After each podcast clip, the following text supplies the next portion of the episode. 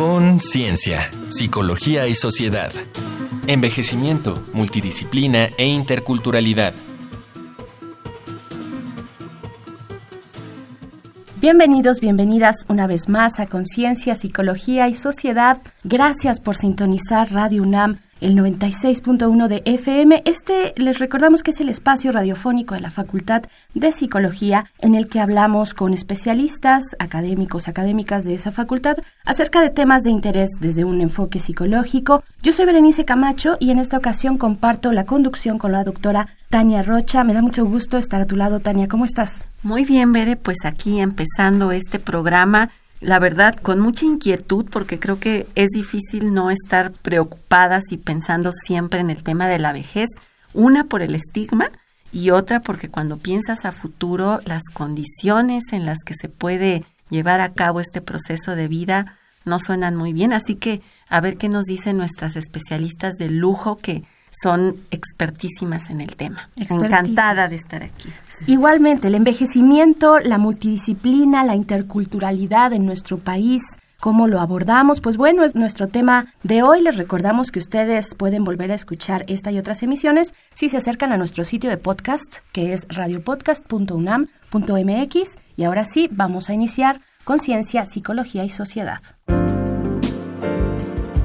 Nuestro país es, a un mismo tiempo, de una gran riqueza cultural en valores y tradiciones y abundante en contrastes, desigualdades y carencias, y el sector de la población en el que probablemente se amplifican más estos contrastes y riquezas sea en el de los adultos mayores.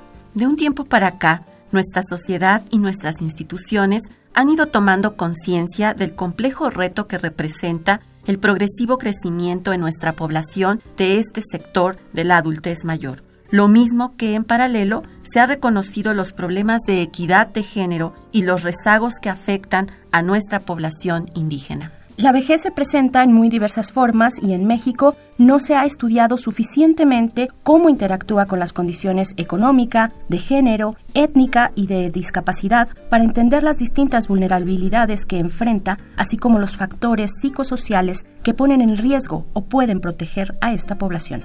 Ser mujer adulta, mayor, pobre, con carencias y dificultades de salud no es solo producto del rezago social actual, sino que refleja una historia de exclusión acumulada a lo largo de la vida, educación limitada, actividades domésticas exhaustivas, el cuidado de otras y otros miembros de la familia, un trabajo sin remuneración o mal pagado, además de las omisiones que hay en el sector público.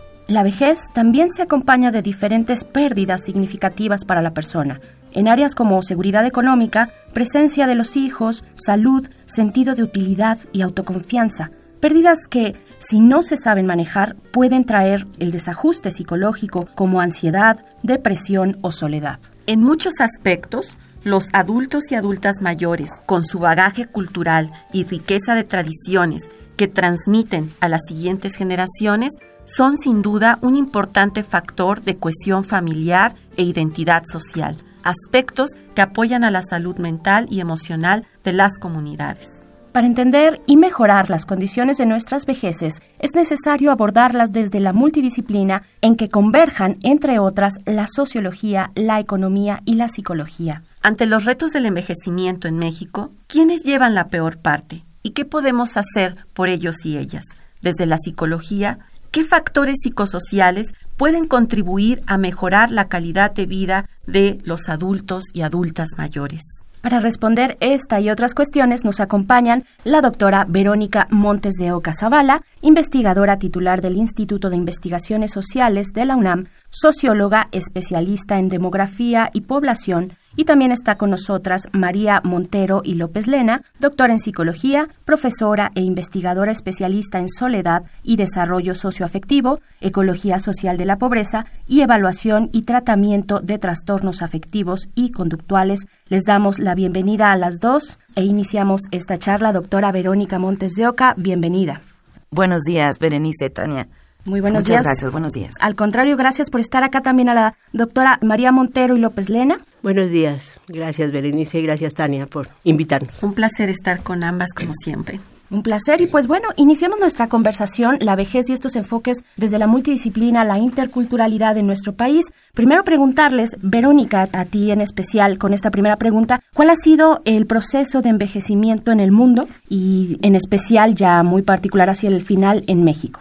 Bueno, pues ha sido un proceso constante, digamos que una tendencia muy favorable para la humanidad el hecho de que cada vez podamos vivir más años de vida, una expectativa de vida que va en incremento, a partir justamente de la Segunda Guerra Mundial, el término de la Segunda Guerra Mundial despegó muchas expectativas favorables para la humanidad. Eso en el mundo en general, por supuesto, África es el continente que se ha trazado en este proceso y algunos países de Asia, pero en general América Latina sigue el ritmo del mundo y ha tenido un proceso de envejecimiento este constante. Hay algunos países que tienen una transición demográfica muy avanzada, como es el caso de Cuba, como es el caso de Uruguay, y otros que están muy, muy atrasados, como es Bolivia, Nicaragua, Haití.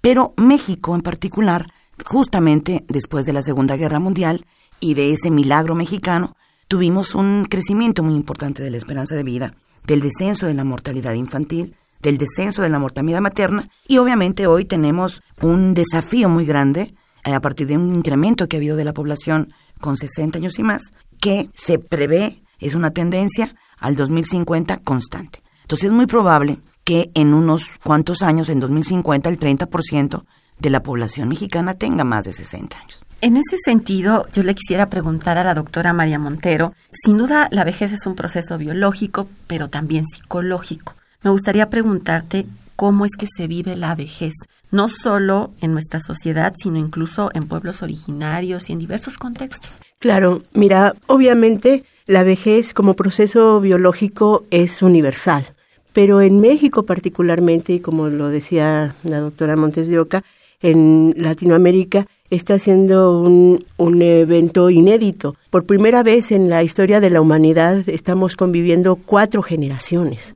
Y esto de vivir abuelos con bisnietos y padres en transición nos está abriendo un sinnúmero de desafíos, no solamente en términos de preservar la salud propia, sino la cualidad de la interacción entre generaciones. Particularmente en los pueblos originarios, yo te podría decir que se vive la vejez con tres características esenciales. Una, vulnerada. ¿No? Si las condiciones en las ciudades no, no son buenas, en los pueblos originarios son más precarias. La otra mm, característica es con pérdidas. La vejez se caracteriza por diferentes pérdidas, pero también una posibilidad de reetiquetar estas y convertirlas en potencialidades de ganancias. Y finalmente, particularmente en los pueblos originarios, las tradiciones que les dan identidad se están viendo amenazadas.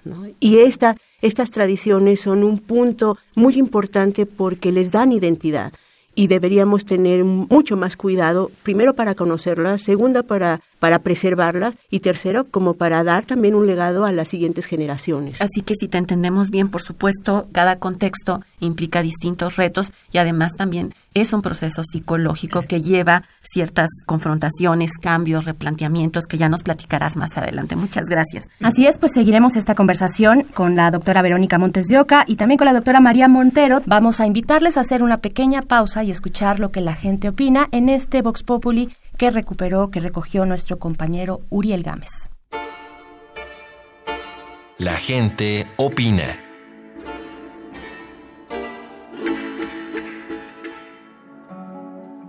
Esta semana en Conciencia, Psicología y Sociedad preguntamos al público, ¿consideras que las personas en México viven un envejecimiento adecuado? ¿Te parece que las mujeres, los hombres y las personas indígenas atraviesan por la vejez de la misma manera? ¿Y cuáles son tus experiencias al respecto? Escuchemos las respuestas. Mi nombre es Graciela y tengo 34 años. No, la verdad es dependiendo su contexto social en el que ellos se desarrollan, porque no tenemos el mismo nivel económico. No, no pienso que es de la misma manera. Las mujeres, por lo regular, las hijas son quien cuidan a las mamás cuando ya tienen avanzada edad. Igual los papás, pero como que son más, un poquito más rejegos en eso y, y no permiten tanto que los ayude. Los indígenas, ahora sí que son pobreza, eh, ponen la misma calidad. Así llega como ese resentimiento de abandono porque a pesar de que esté con una hija, los demás no lo visitan, entonces sí se sentía como deprimida porque me dicen ya se olvidaron de mí. Andrés Ramírez Monroy, 51. ¿Es adecuado? No, porque nadie está preparado para envejecer y sobre todo las familias no lo están preparadas. Muchas veces la gente no se da cuenta pues, de que la edad ya no te permite ciertas cosas, ciertas actividades y a veces no lo entiende uno. Si uno no lo entiende, imagínate los que te rodean. Entonces muchas veces realmente están aislados. Con suerte tienen al menos alguien que los cuide. Siempre ha sido así porque ellos tienen una cultura diferente, que su vida es más sana. Por donde yo vivo, bueno, la gente es longeva, o sea, su promedio de vida es más de 80 años y hay gente que ha vivido más de 90, pero no 100, nunca he visto a alguien de 100. Sí, he visto que la mayoría de la gente vive más tiempo. Mi nombre es Erika Solís, tengo 49 años. Falta mucha atención, que aunque les dan ayuda económica, siento que falta, sobre todo de, de, familiares, porque el gobierno pues sí los puede apoyar, pero pienso que más que apoyo económico es apoyo emocional. No, siento que las mujeres, desgraciadamente en México, viven una vejez desigual porque tal vez no tuvieron un trabajo donde fueron pensionadas o jubiladas, en cambio los hombres sí. Y los indígenas, pues no, están súper mal. Yo pienso que están mal económicamente, socialmente y muy abandonados. Con mi mamá, eh, a veces sí se aísla mucho y nosotras pues no, no la tomamos en cuenta porque pensamos que son temas que no le interesan. Para Conciencia, Psicología y Sociedad, Uriel Gámez. Contáctanos al correo con.cienciaunam.gmail.com o en el Facebook arroba unam.psicología. Estamos de vuelta en Conciencia, Psicología y Sociedad. Gracias por continuar en sintonía con Radio UNAM. Bueno, pues les dejamos también, les compartimos para saber cuáles son sus comentarios respecto a nuestro tema envejecimiento. Nuestro correo está a su disposición y es con.cienciaunam.gmail.com y también nuestra página de Facebook, la página de Facebook de la Facultad de Psicología, que es arroba unam.psicología. Y seguimos, Tania, con nuestras invitadas, la doctora María Montero y Verónica Montes de Oca. Así es, seguramente quienes nos están escuchando al oír el Vox Populi se dieron cuenta de que son inquietudes que están presentes y que dan una sensación pues algo negativa, pero precisamente por eso quisiera yo preguntarle a la doctora María Montero, hablábamos hace un momento de que la vejez también implica una cuestión psicológica. Entonces, desde la psicología, ¿qué aspectos o factores se consideran fundamentales para poder hablar y promover un buen envejecimiento? Pues la literatura especializada y científica identifica, identifica tres niveles específicos, a nivel individual, familiar y social.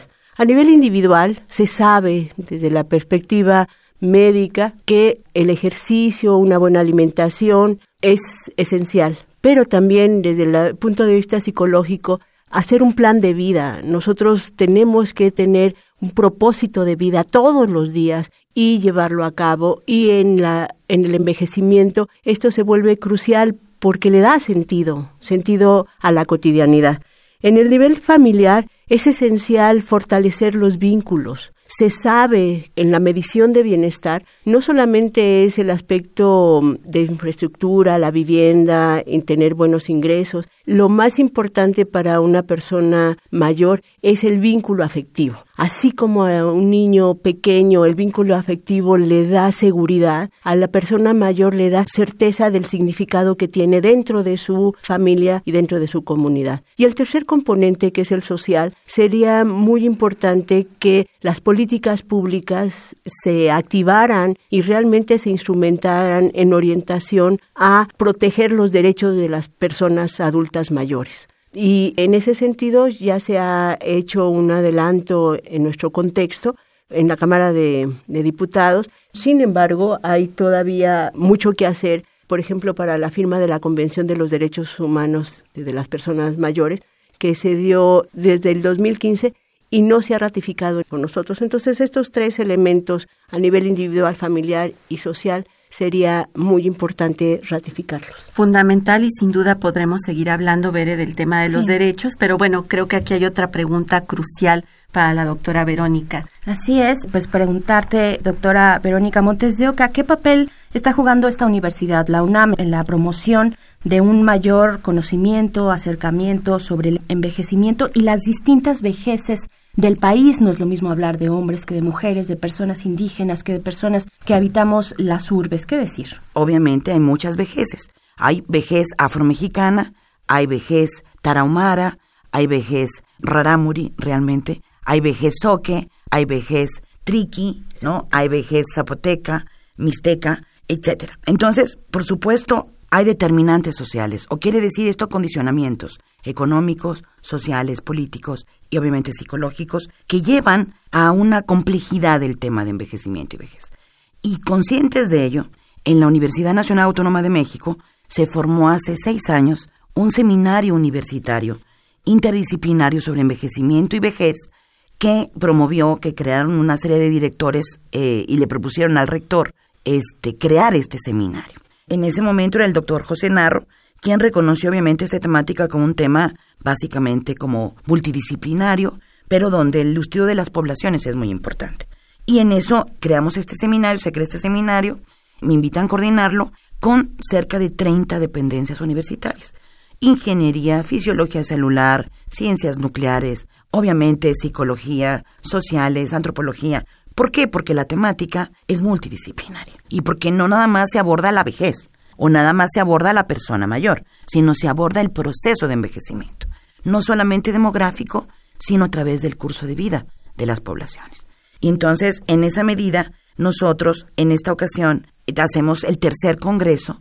Nuestra idea principal es fomentar la discusión a nivel nacional e internacional y llevamos ya tres congresos este, sobre esta temática y en esta ocasión lo vamos a realizar en Oaxaca, en junio del 2019, con el tema de derechos humanos, que ya mencionó y adelantó un poco María, interculturalidad y género. Perfecto. Porque sabemos que hombres y mujeres envejecemos de maneras diferentes, también el colectivo LGBT tiene otras ventajas y desventajas, asimismo como grupos étnicos y la afrodescendencia. Entonces es muy importante. claro, estas necesidades diversas interesante lo que nos, nos planteas, Verónica Montes. Vamos a hacer una pequeña pausa para escuchar un dato que deja huella y volvemos. Un dato que deja huella. La mejora en los servicios de salud y la disminución en el número de hijos por familia en las últimas décadas han promovido el aumento de la proporción de adultos mayores en el país. Con base en datos y estimaciones del Consejo Nacional de Población, CONAPO, de 1990 a 2019, las personas de 60 o más años en nuestro país casi triplicaron su número, pasando de sumar 5.1 millones en 1990 a 13.9 millones en 2019 y constituir 6.1% de la población mexicana a un 11% actual. Se estima que para el año 2050 esta población podría sumar 33.3 millones de personas y representar casi uno de cada cuatro de nuestros nacionales, es decir, 22.5%. En el mismo sentido, la esperanza de vida al nacer, que en 1990 se ubicaba en 70.9 años, 70 para las mujeres y 68 para los hombres, ha aumentado en 4.2 años, ubicándose ahora en 75.1 años. Como viven más años, las mujeres constituyen la mayor parte de la población de adultos mayores, con 54%. En 2015, casi una de cada cuatro en ese rango de edad, 22.6%, no sabía leer y 9 de cada 10 no era económicamente activa, 86.4%. Ello, principalmente, por dedicarse a los quehaceres de su hogar, es decir, un 70.7%. Ya regresamos al último momento de esta conversación con las doctoras María Montero y Verónica Montes de Oca. Envejecimiento en México desde distintas aristas, desde la multidisciplina, Hablábamos de este congreso que se celebrará, de este seminario multidisciplinario que se celebrará en junio de 2019, La vida digna por delante. Pues bueno, Tania, ¿con qué continuar? Pues bueno, sin duda creo que se está poniendo en la mesa algo crucial y es el tema de los derechos humanos. Le pregunto precisamente a la doctora Verónica Montes de Oca, ¿cuál es este panorama? Tú lo decías hace un momento, son muchas vejeces y además no es un asunto estático, es un proceso. Entonces, ¿qué nos puedes decir alrededor de este panorama de los derechos humanos en las personas adultas mayores? Y además, con lo que me encanta, que es la perspectiva de género. Bueno, ustedes saben que en el 2011 en México hubo una reforma muy importante que cambió las garantías individuales por la mención de los derechos humanos. Entonces, a partir de eso, fue sumamente importante esta reforma constitucional, porque va en sintonía con una serie de transformaciones en la región de América Latina y el Caribe. A la par, casi simultáneamente, en el 2013 se crea el Consenso de Montevideo, que es un documento pionero de los más progresistas que existen en el mundo para abordar todas las temáticas relacionadas con las poblaciones de la región, entre ellos las personas mayores, los jóvenes, los grupos afromexicanos o afrodescendientes de la región y fundamentalmente los grupos indígenas. Este consenso de Montevideo reconoce la interculturalidad y reconoce los procesos de transición demográfica de los países de la región de América Latina y el Caribe. También, simultáneamente casi, en la Organización de Estados Americanos comenzó una discusión muy interesante sobre los derechos humanos de la vejez en el continente y en 2015 se firma la Convención Interamericana para la Protección de los Derechos de las Personas Mayores. Esto es de la Organización de Estados Americanos. Esto quiere decir que es del continente. Pero, como bien señaló María Montero, no se ha ratificado para el caso de México. Ya hay seis países de la región que lo han ratificado, curiosamente algunos este, países que no tienen un proceso de envejecimiento tan acelerado como es el caso de Bolivia, pero que sí tienen conciencia de que es un proceso en los que ellos buscan aspirar y obviamente incrementar su esperanza de vida. Muy bien. Entonces, México está justamente en esa, en esa tónica y es un ejemplo en América Latina, estos instrumentos son una utopía para la política pública y muchos países incluso de Europa y de África también están mirando a América Latina como un ejemplo a seguir en esta materia. Y nada más para retomar la cuestión de género que mencionas, Tania, el consenso de Montevideo y la Convención Interamericana tienen absolutamente metida la perspectiva de género.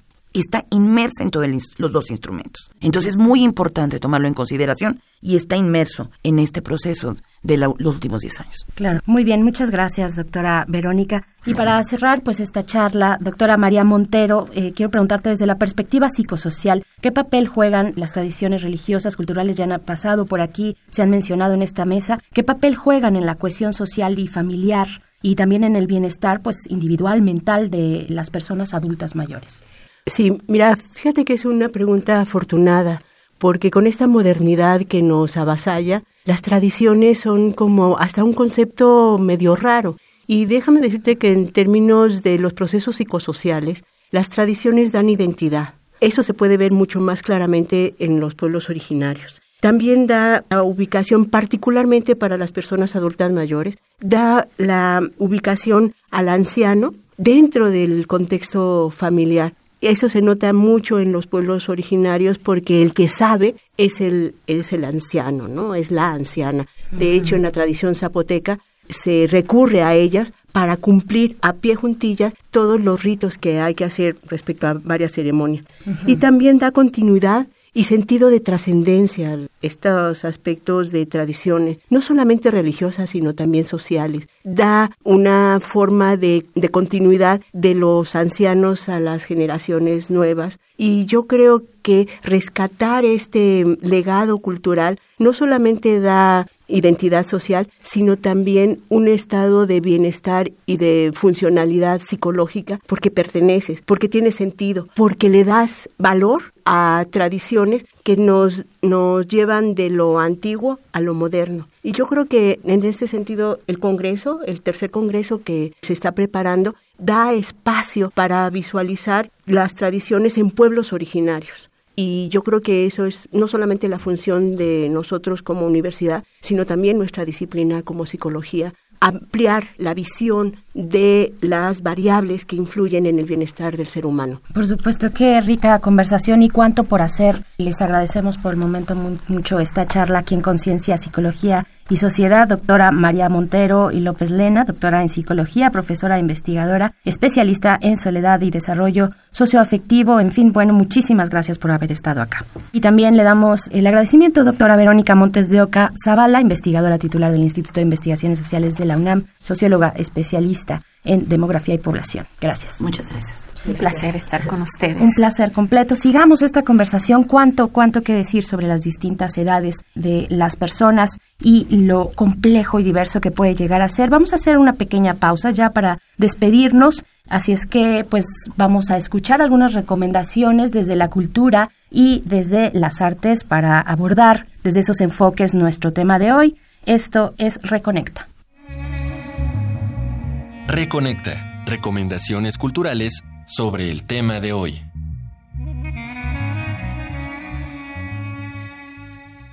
Comprender las experiencias y necesidades de una parte importante de nuestra sociedad, empatizar y conocerla, son principios clave para ayudar a mejorarla. Para entender cómo se vive la vejez desde distintas perspectivas, recomendamos El Diario de una buena vecina, novela de Doris Lessing que describe el encuentro entre dos mujeres, una que va acercándose a la vejez y otra que la vive en plenitud.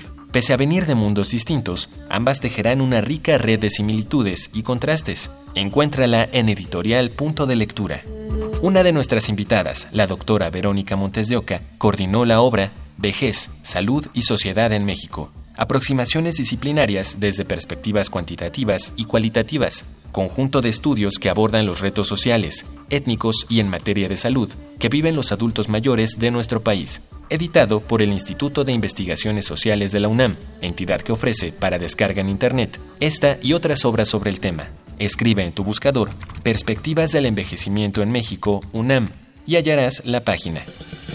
Llegó el momento cinéfilo del día. Las barreras del lenguaje, las tradiciones arraigadas, el machismo y la pobreza convergen en Sueño en otro idioma, película de Ernesto Contreras, protagonizada por Eligio Meléndez y José Manuel Poncelis, que aborda la historia de los dos últimos hablantes de una lengua originaria. El asunto es que llevan medio siglo sin hablarse. Esta historia sin duda te conmoverá.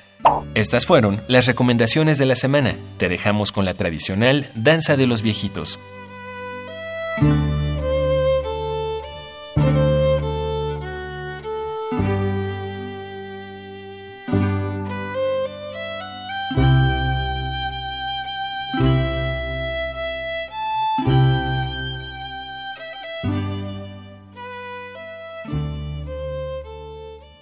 Estamos de vuelta en Conciencia, Psicología y Sociedad ya para despedirnos después de estas recomendaciones culturales del entretenimiento también. Un agradecimiento a quienes nos escuchan. Perfecto, muchas gracias también a la Facultad de Psicología y a la producción de este programa y agradezco como siempre el favor de su escucha.